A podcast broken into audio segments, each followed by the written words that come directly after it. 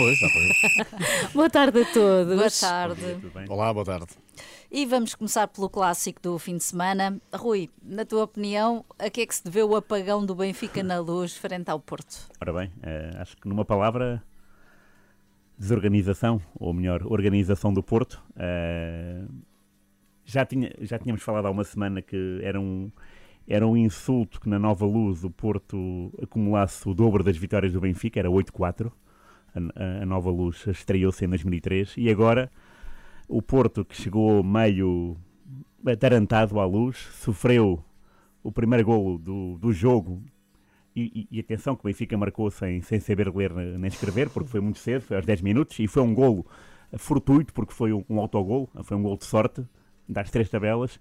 A verdade é que o Porto reorganizou-se e, e de que maneira? Porque o Benfica deixou de ter eh, aliás, nunca teve profundidade, nunca, nunca fez o jogo uhum. uh, a que está habituado.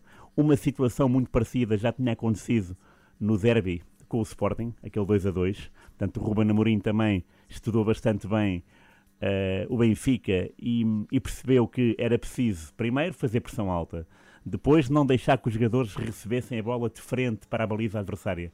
Uh, e o Porto fez isso, como o Porto é superior, tem mais organização do que o Sporting uh, e tem mais poder do medo cénico sobre o Benfica, é claro que resultou melhor.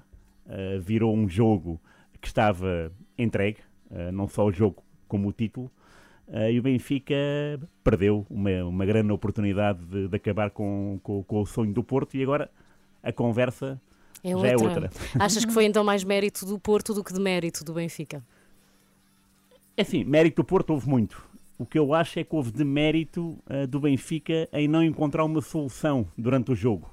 Porque de facto o Porto empatou o jogo aos 45, havia toda uma segunda parte. E tu achas que a solução a podia parte, ser uh, ah, podia substituições ser... mais também, cedo, também, por exemplo? Sim, e outra, e outra movimentação do Benfica nunca, nunca se soube libertar, nunca conseguiu pôr a bola nas costas da defesa do Porto. Uhum. E porquê? Porque o Porto foi bastante, bastante concentrado concentrado, organizado e tudo saiu bem, isso é tudo Exato. muito importante hum. e todo o mérito para o Porto, sim. Luís, o que é que te parece? O Porto foi melhor nos 90 minutos Claramente, claramente. Foi um Porto que retirou por completo a iniciativa ao Benfica, entrou mais forte, ganhou a maior parte dos duelos a meio campo, foi mais veloz com isso em bola. Uh, foi um Porto transfigurado. Há uma semana ninguém diria que se iria apresentar na luz com esta dimensão física e com esta capacidade de construção ofensiva e fez aquilo que o Benfica não gosta, que é não ter bola. O Porto retirou a bola por completo ao Benfica e não permitiu à equipa do Benfica fez aquilo que melhor sabe, que é a capacidade para em passe curto gerar aquele caos na, na defesa adversária. O Benfica nunca conseguiu eh, fazer isso, nunca foi uma equipa segura, nem sequer inteligente, como a da primeira volta no Dragão, em que soube gerir o jogo. Desta vez não teve essa possibilidade. Mesmo quando chegou ao golo, nunca teve o jogo controlado, só teve, de facto, no último quarto de hora em que o Porto se recolheu na defesa dos três pontos e foi uma vitória inquestionável do Porto, eh, de forma muito clara, a melhor equipa em campo. Olha, eu queria muito falar do Liverpool Arsenal, esse sim, um clássico também foi, também foi. Mas não, vamos eh, continuar a olhar para o Campeonato Português.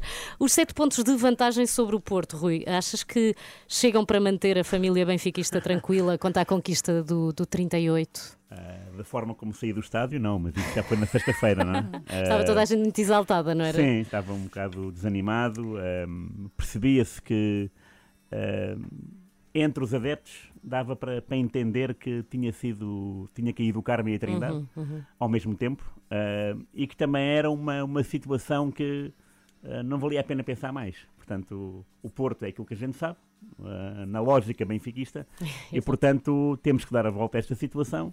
E vem aí os Chaves, mas antes vem o Inter, claro, mas para o Campeonato Nacional vem os Chaves. E a verdade é que se o Benfica acusar o resultado, Uh, vai ter imensos problemas, isso é óbvio, não é? Uh, mas uh, uma equipa que durante oito meses passou a jogar bem, agora vai deixar de jogar bem, isso uhum. não, não seria explicável, mas já, vi, já, já vimos acontecer, pois. Já vimos acontecer. Agora, uh, Luís, uh, não vem só os Chaves, não é? Vem o Braga, sim, vem, sim, vem sim. o Sporting. Mas eu alinho, eu alinho aqui pela, pela, pelo Rui, ele diz que eu acho que vai depender muito da resposta da equipa sábado em Chaves e esse desempenho pode ser condicionado pelo que vai acontecer já amanhã com o Inter. Em todo o caso, olhando para aquilo que é o calendário do Benfica e Porto, uh, nesta altura vão ter mais quatro jogos em casa e três fora. O Benfica tem jogos fora contra os Chaves, Gil Vicente, Portimonense e Sporting.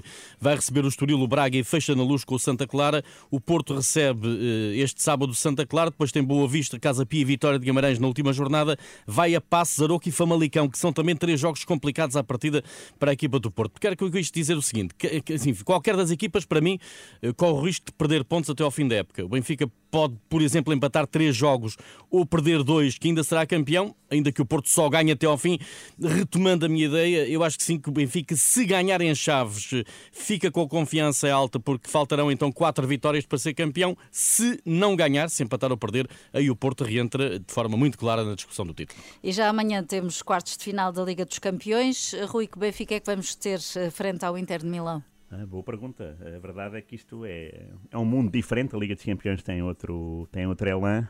uh, e acredito, acredito mais no Benfica em Milão do que em casa. Mas não é, não é desacreditar. Uh, é mesmo acreditar mais. Portanto, acredito que o Benfica resulte bem com o Inter, mas que em Milão, por ser decisivo e por ser um jogo fora, e o Benfica tem se portado muito bem fora na Europa, com os Juventus, com o PSG, com o Maccabi, com o Bruges, uh, tenha mais, tenha mais carisma em Milão. A verdade é que vai ter o estádio cheio mais uma vez.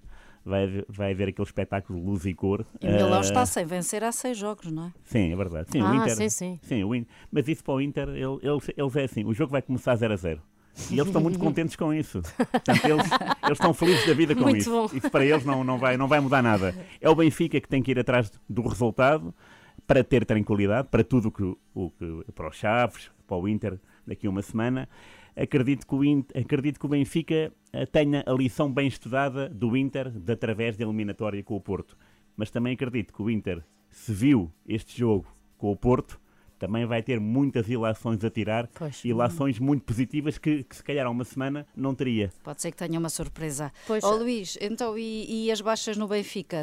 Não conta com o Otamendi nem Sim. com o Bá, embora o Inter também tenha duas baixas importantes. Também tem, também tem baixas. O Otamendi eh, é de facto uma ausência de peso na defesa do Benfica, se bem que também fica ligado ao segundo gol do Porto eh, no Estádio da Luz. Eu acho que terá de ser um Benfica de cabeça limpa, face a este, este último jogo.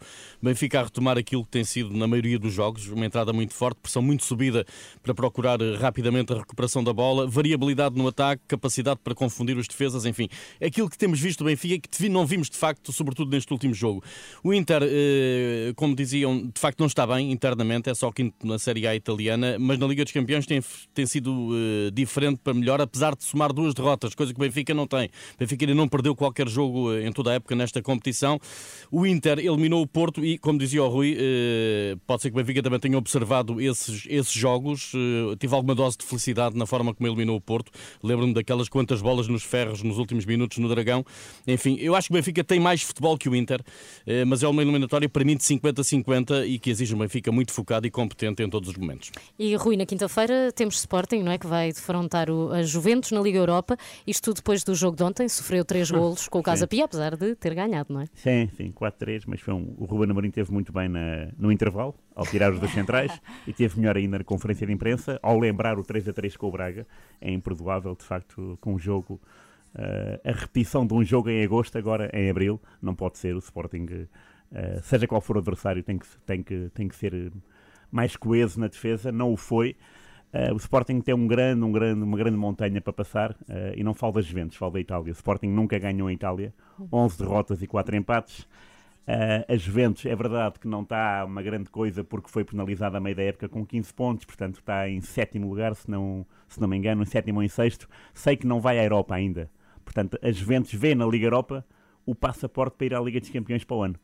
Uh, tal como o Sporting, só que a Juventus tem mais jogadores, tem dois campeões do mundo, tem o Di Maria, tem o Paredes, tem o Vlaovic, uh, tem jogadores muito versáteis, mas lá está, nos jogos com o Benfica, desta época, perdeu os dois, em Turim 2 a 1 de virada e perdeu depois 4 a 3, teve 4 a 1 até aos, aos 75 minutos. Então agora também pode perder com o Sporting. Agora pode perder com o Sporting. sim, tem via verde.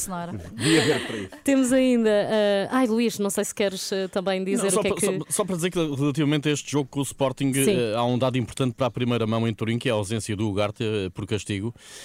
na primeira mão, com o Arsenal, por exemplo, em Alvalade, os médios foram o Pedro Gonçalves e o Morita. A solução pode voltar a ser a mesma, ainda que desta vez o Ruben Amorim não tenha o Paulinho, que está, que está lesionado. Uh, a presença do Chermiti frente ao Casa Pia para si, penso eu, já um ensaio para esta deslocação a Turim. Muita atenção à defesa. O Rubén Amorim mexeu uh, dois, devia ter mexido três, de facto o Coates também não esteve nada bem no jogo com o Casa Pia. Enfim, de facto terá que ser um Sporting muito mais seguro, porque como dizia o Rui, é inadmissível que o Sporting continue, e como disse o Rubén Amorim, uhum, é imperdoável que, Benfica, que o Sporting continue a, a, cometer erros que cometia defensivamente no início da época. Haja, haja defesas para, para trocar, não é? temos ainda os nossos passos de autor agora sim. Uh, hoje não temos o Daniel com o insólito da semana, temos o Luís com o azarado da semana. Quem merece esse título, Luís? Para mim, o Cristiano Ronaldo. O azarado não marcou, viu o Al Nasser a ficar três pontos do primeiro lugar na Liga Saudita. No final do jogo o Al Fayá, eh, discutiu os adversários, foi para os balneários zangado com tudo e com todos. Parecia aquele Ronaldo outra vez zangado com o mundo. E tudo isto depois de ter visto na véspera o Messi a marcar pelo PSG, chegar aos 702 golos uh, em jogos europeus. Ronaldo tinha 701, portanto, recorde batido por Messi e fim de semana de azar para Cristiano Ronaldo. Meu Deus. Faltou e... o derby da semana. É verdade, Rui. o derby da semana eu vou recuperar o tema Alentejo, eh, Lusitano e Juventude de Évora, porque de facto aconte... Aconte... Não, aconteceu uma coisa sui generis que as duas equipas foram jogar aos Açores. Uh, para a Série D do Campeonato de Portugal. Uh, cada um no seu, no seu na sua ilha. Não, não, cada um ah, na sua ilha. Certo. Portanto, sim, um na terceira, outro em Ponta Delgada.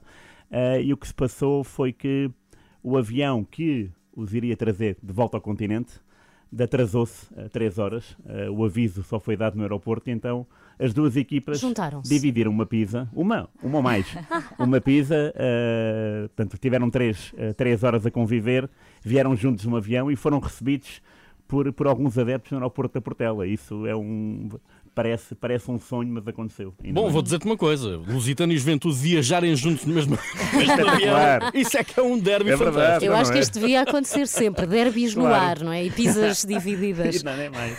Muito bem. Apito final nesta tertúlia, sempre às segundas-feiras ao final da tarde. Boa semana para todos. Obrigada.